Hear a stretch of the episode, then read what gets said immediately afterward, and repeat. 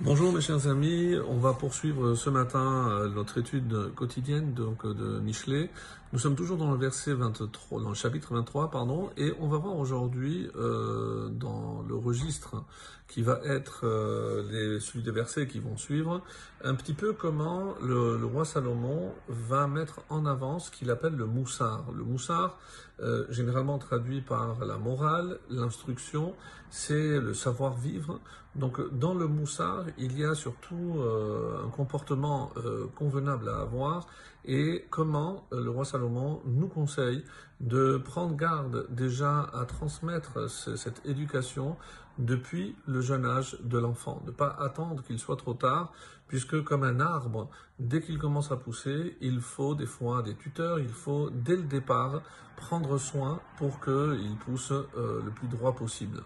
Et on arrive donc au verset euh, Yud Bet, le verset 12 qui dit Havia la moussar libera, amène ton cœur hein, vers le moussar, vers l'instruction, on a traduit, ve'oznecha le imre da'at, et ton oreille au discours da'at de sagesse, de connaissance ou de science.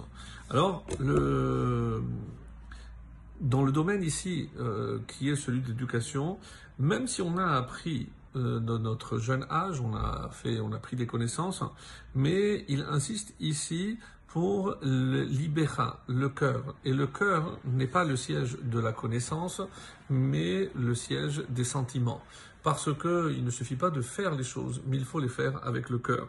Et c'est pour ça que pour euh, avoir acquis des connaissances, ça ne suffira pas pour éviter les pièges tendus par le Yetzerara. Et c'est pour ça que Oznecha, il faut que ton oreille soit toujours attentive à des paroles de sagesse. Parce que si tu arrêtes d'étudier, tu ne progresseras pas. Et dès qu'il n'y a pas cette progression dans l'étude, malheureusement, on risque de tomber dans les pièges tendus par le Yetzerara. Et ce, même si on a acquis des connaissances, il faut toujours et toujours continuer à approfondir, à apprendre, à consacrer du temps à l'étude.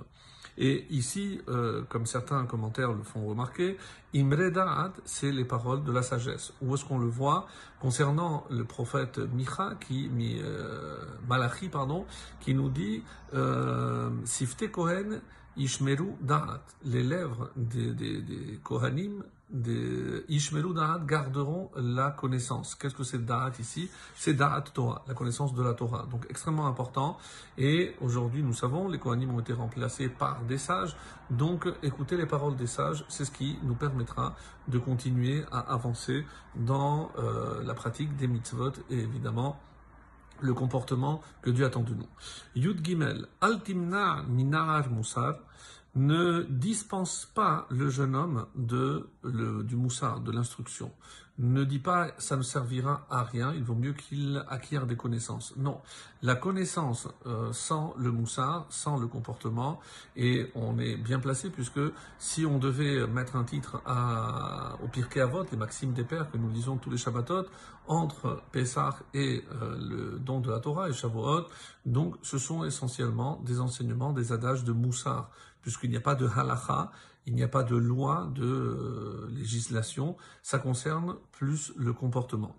Donc Altimna Mina al Moussar ne dispense pas le jeune homme de l'instruction qui takenu bashevet loyamut, car si tu le frappes avec la verge, loyamut, il ne mourra pas.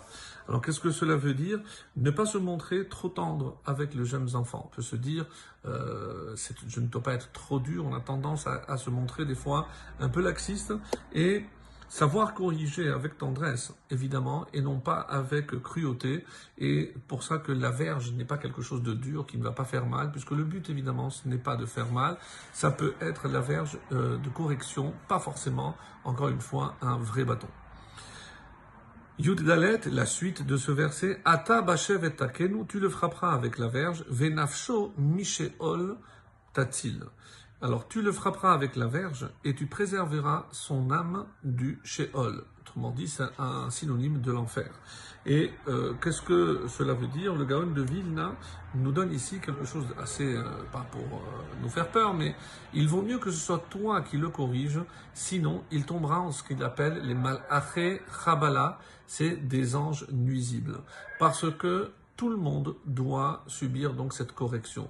De deux choses l'une, soit nous, en tant que parents, on prend en charge cette correction et comme ça, l'enfant pourra être sauvé.